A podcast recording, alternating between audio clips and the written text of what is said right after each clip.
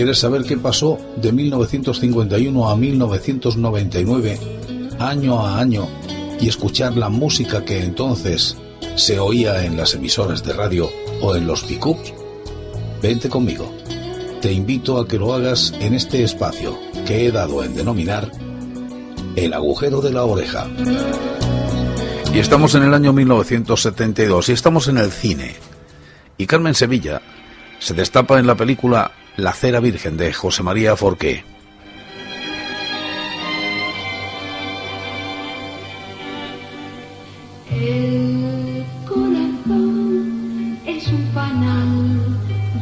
La cera virgen, película musical filmada en el año 1971, muestra la hipocresía moral de la España rural en la época del franquismo en decadencia. Sin embargo, su mensaje no solo cumple este objetivo en dicho contexto, sino que trae una enseñanza válida para todos los seres humanos en cualquier época. La discriminación de la mujer en la sociedad es un aspecto esencial abordado por la película. Película española dirigida por José María Forqué, que tuvo como intérpretes a Carmen Sevilla, José Luis López Vázquez, Vera Sanders, Maribel Martín, Eva León y Manuel Alexandre. El argumento, la historia de Rafael Azcona y de José María Forqué. También participó Florentino Soria.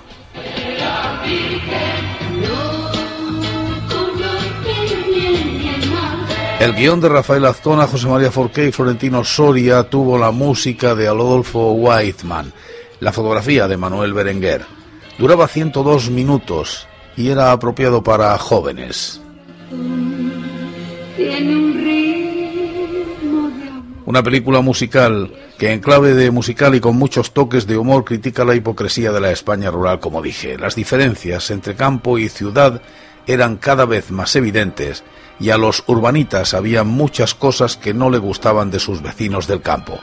Esta película pone de manifiesto estas diferencias y el doble rasero con el que miden los rurales según los ciudadanos. La temática acaba resultando de actualidad gracias a que se tratan temas como el machismo.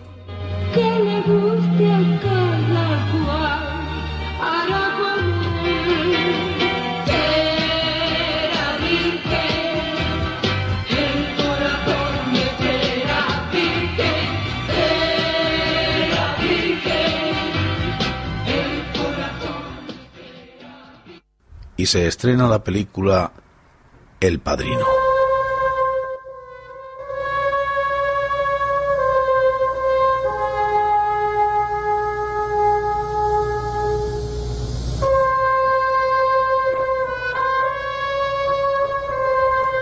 Película de Francis Coppola. El título original, The Godfather.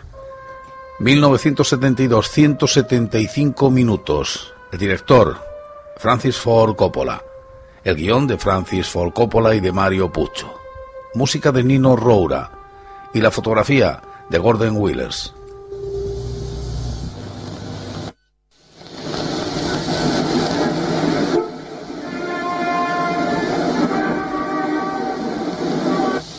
John Barsini, le agradezco que me haya ayudado a organizar esta reunión y también a los jefes de las otras familias de Nueva York y de Nueva Jersey, Carmen Coleano del Bronx y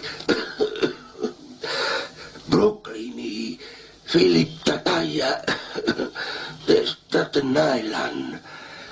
Eh, están con nosotros Víctor Marlon Brando, Al Pacino, James Cohen, Robert Duvall, Diane Kiren, John Casale, Talia Sayer, Richard Castellano, Sterling Hayden, Ginny Russo, Rudy Bond, Jan Marley, Richard Cohn, Al Letiri y Evie Gouda. Es el reparto de El Padrino. No lo sé. Todo ha sido desafortunado e innecesario. Producido por la Paramount Pictures y por Albert R. Ready Production. Yo perdí otro. Obtuvo tres Oscars, Mejor Película, Mejor Actor, Merlin Brando, Guión Adaptado y 11 nominaciones. En el 72 también Globo de Oro a la Mejor Película, al Mejor Drama. Corleone que nos llamase. Sabemos que es un hombre de palabra.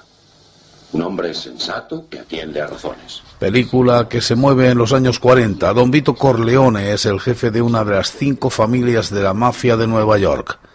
Tiene cuatro hijos, una chica y tres varones, Sonny, Michael y Freddy. Cuando Corleone se niega a intervenir en el negocio de las drogas, el jefe de otra banda ordena su asesinato. Empieza entonces una violenta y cruenta guerra entre las familias mafiosas. Porque pensaba que el negocio de las drogas puede destruirnos en pocos años. Yo creo que no es como el juego, el alcohol o la prostitución, diversiones que la gente practica aunque estén condenadas por la Iglesia. Y hasta la misma policía que nos ampara hasta ahora en esas actividades se negará a ayudarnos en lo de los narcóticos. Yo pensaba eso entonces, y hoy... en tu propia voz. Dice Luis López Por fin Venga, vamos a divertirnos. Se estrena también la película El niño es nuestro de Summer, es la segunda parte de Adiós, cigüeña, adiós. Dirigida por Manuel Sumer con guion propio y música de Antonio Pérez Olea, la fotografía de José Luis Alcaine y el reparto María Isabel Álvarez, Francisco Villa, Manuel Luis Martín, Beatriz Galbó, José Rodríguez, Luis A. de la Peña y Joaquín Goma. Producida por Impala Calendar Films International. Es una comedia dirigida a la adolescencia. Secuela de Adiós, cigüeña adiós. Como la chica no puede mantener a su hijo, se lo quitan y le envían a un orfanato regido por monjas. Los chicos se organizan para recuperarlo y entran por la noche al orfanato en busca del chico al que reconocerán porque tiene un lunar en la pierna.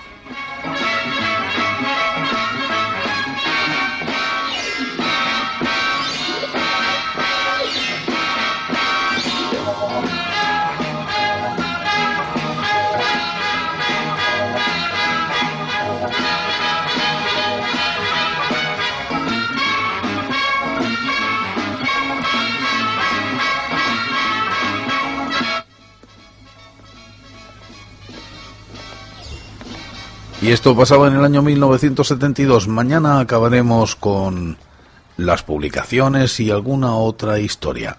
Pero eso será mañana. Hoy nos vamos de poemas. Pero si era el agua bendita. Perdona, hombre, ha sido sin querer.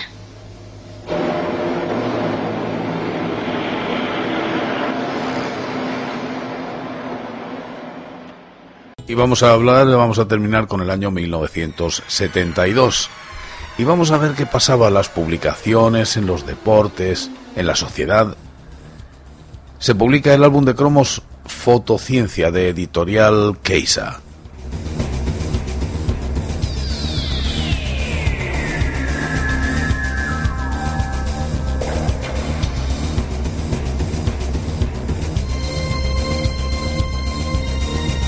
En esa época los niños eran muy aficionados, igual que lo fuimos nosotros en nuestra infancia, a coleccionar cromos. La gran diferencia estribaba en que estos cromos ya venían con un pegamento, con una segunda capa de papel que al separarla dejaba que se adhiriera perfectamente al papel. Nosotros lo hacíamos o bien el que podía con pegamento y medio y el que no.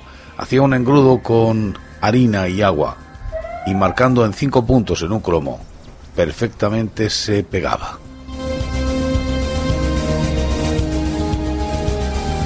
También se publica el álbum de cromos Las aventuras de Pinocho de editorial Vulcano.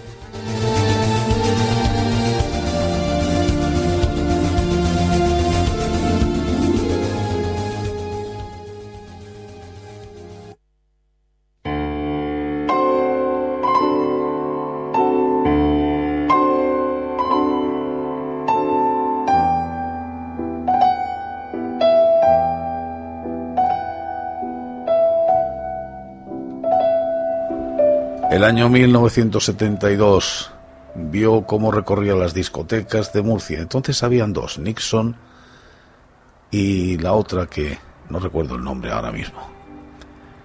Pero en ellas es donde yo pasaba las tardes, cuando salía de trabajar, me iba, cerraba, llegaba a casa, cenaba y volvía otra vez a la discoteca. Sí, la otra era Ditirambo. Ditirambo y Nixon. Allí mi juventud corrió junto con la de mi hermana, bailando y disfrutando de esa juventud que yo notaba más pujante tras haber dejado el servicio militar.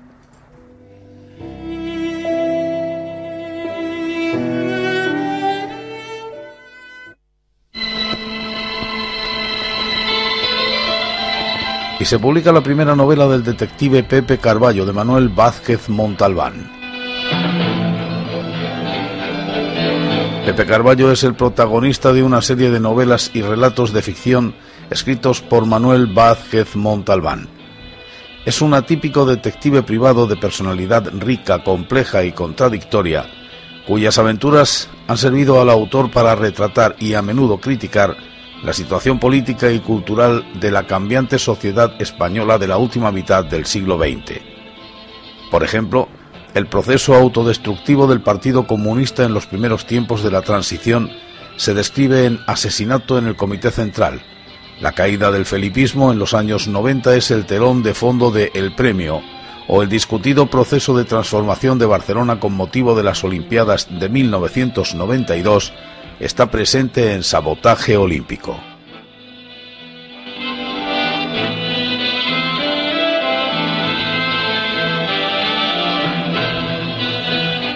La saga... Perdón.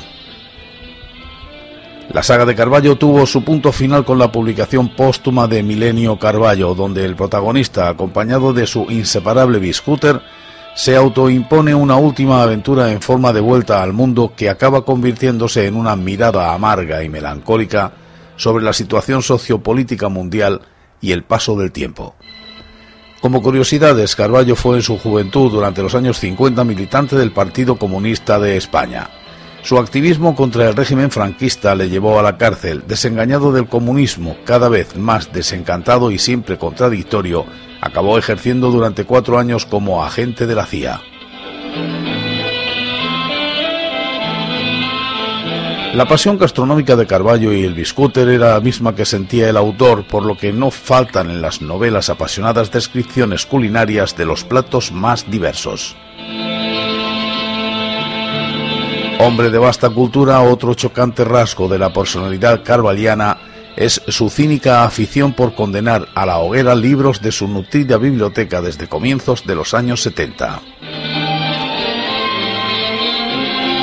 De origen gallego, Barcelona es su ciudad y aunque Carballo es, un gran viajero y muchas aventuras transcurren en otros lugares, la importancia del personaje ha dado a la capital catalana ese aire de ciudad literaria mítica que tanto apreciaba el propio Carballo en otras ciudades como por ejemplo el Singapur, de William Somerset Maugham.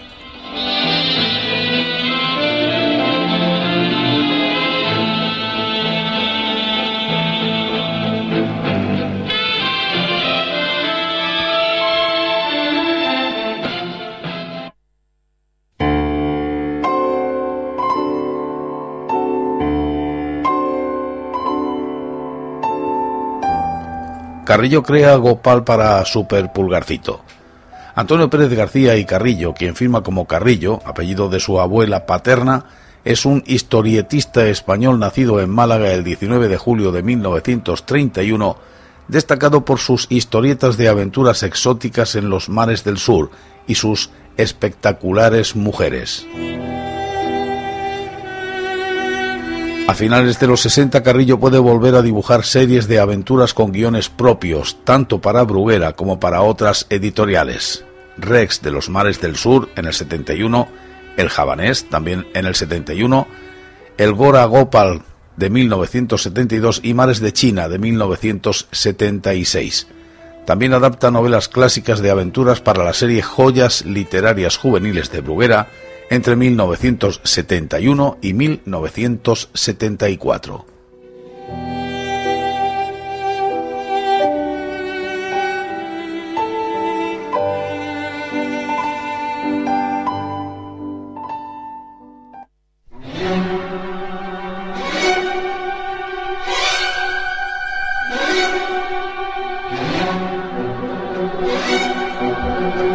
Lanzamiento del Apolo 17.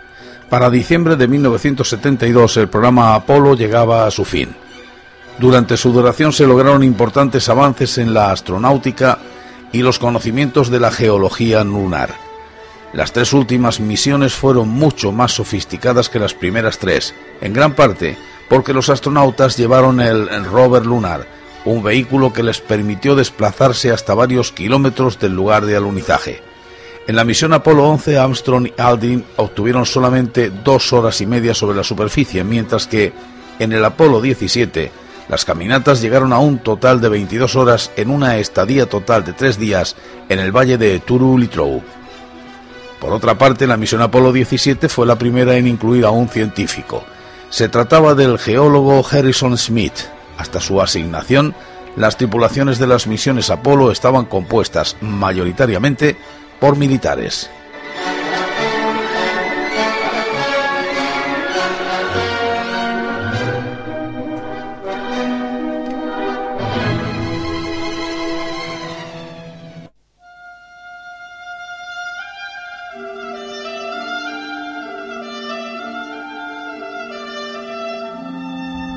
En 1972 se celebran los Juegos Olímpicos de Múnich.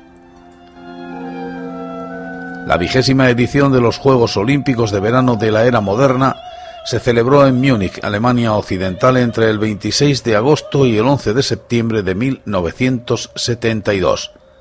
Participaron 7.134 atletas, 6.075 hombres y 1.059 mujeres de 121 países, compitiendo en 23 deportes y 195 especialidades. Los Juegos Olímpicos de 1972 fueron enturbiados por un acto terrorista. El 5 de septiembre, terroristas palestinos asesinaron a dos atletas israelíes y tomaron a otros nueve como rehenes. Tras un frustrado intento de rescate, los rehenes y terroristas, con excepción de tres, acabaron muertos. A pesar de lo ocurrido, los Juegos siguieron con total normalidad después de ser suspendidos por tan solo 24 horas. Algunos atletas abandonaron la Villa Olímpica de Múnich. Hubieron muchas ciudades candidatas, entre ellas España. El 26 de abril de 1966 se realizó la sesión 64 del COI en Roma, Italia. En la primera votación fue eliminada la ciudad estadounidense de Detroit. A continuación, ya en la segunda votación, la ciudad alemana de Múnich consiguió mayoría absoluta y por tanto fue elegida sede olímpica. Los grandes momentos de estos Juegos Olímpicos fueron que los primeros fueron de los Juegos Olímpicos de Múnich, perdón, los que adoptaron una mascota, Wally, un perro, y Mark Spetz consigue siete medallas de oro en natación. Las Viren consiguió un doble en 5.000 y 10.000 metros lisos. Fueron los primeros juegos en los que aparecería el balonmano en su categoría masculina.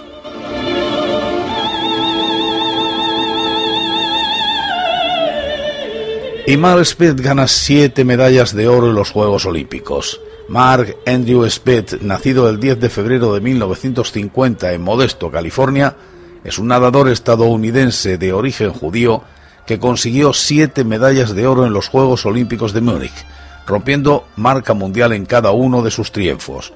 Gracias a su padre, Arnold aprendió a nadar a los dos años mientras vivía en Hawái.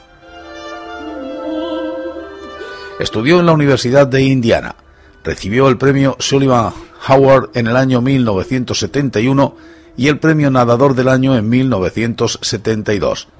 En el 2005 Mark Spetz fue escogido como abanderado de la delegación estadounidense a los decimoséptimos Juegos Macabeos. Actualmente vive en Los Ángeles con su esposa Susie Weiner y sus dos hijos, Matthew y Justin.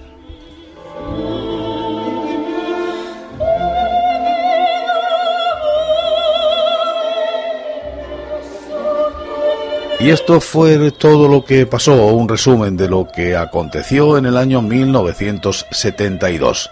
Mañana comenzamos con 1973. Aquí estaré, aquí os espero.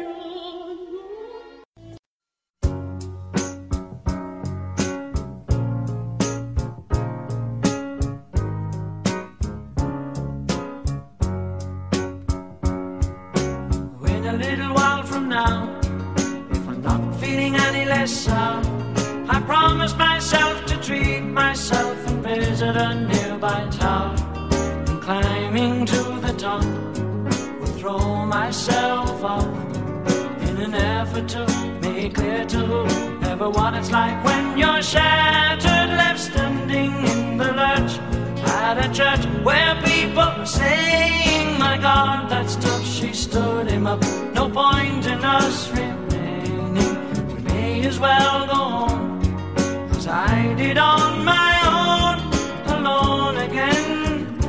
Naturally. To think that only yesterday I was cheerful, bright and gay. Looking forward to wouldn't do the role I was about to play. But as if to knock me down, reality came around. And without so much as a mere touch, cut me into little me to doubt. Talk about God in His mercy, if He really does exist. Why did He desert me in my hour of need? I truly am indeed alone again. Naturally, it seems to me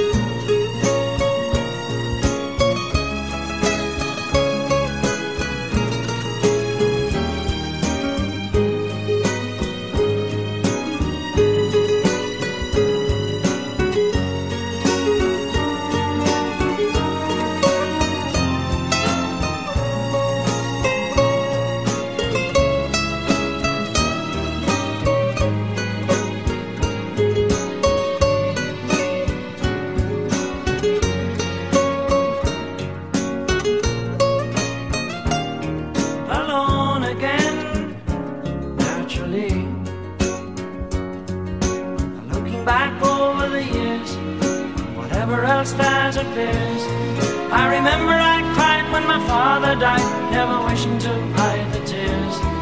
And at 65 years old, my mother, God rest her soul, couldn't understand why the only man she had ever loved had been taken, leaving her to start with a heart so badly broken. Despite encouragement from me, no words were ever spoken.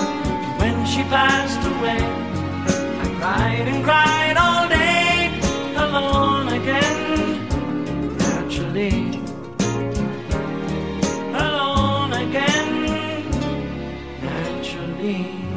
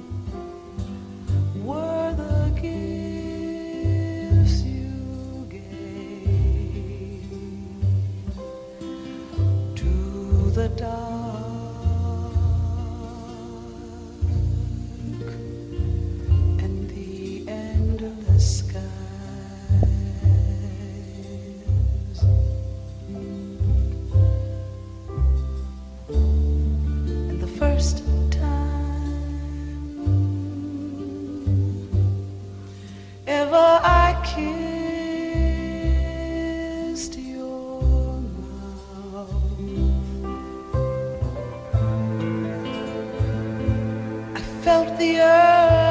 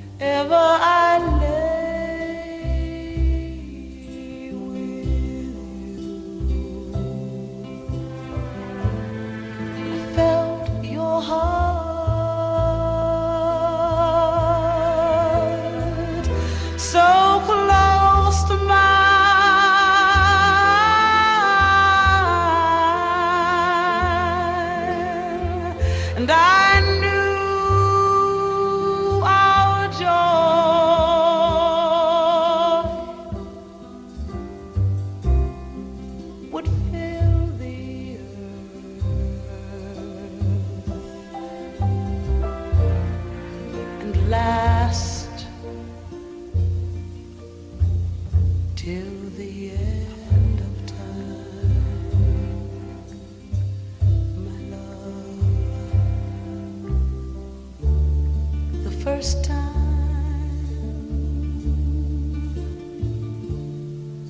Ever I saw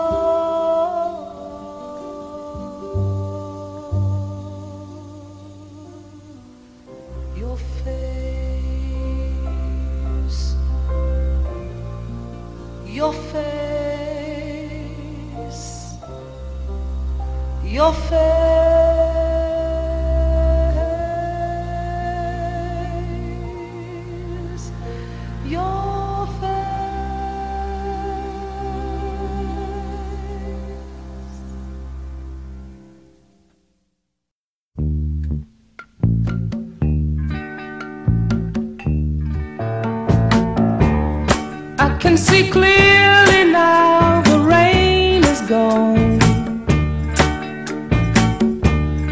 I can see all obstacles in my way. Gone are the dark clouds that had me blind. It's gonna be a bright,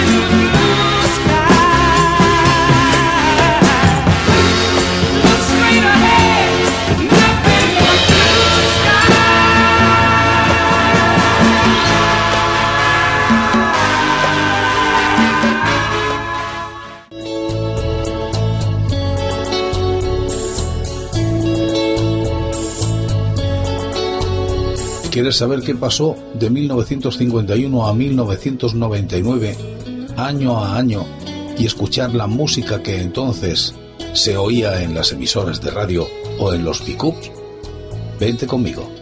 Te invito a que lo hagas en este espacio que he dado en denominar el agujero de la oreja.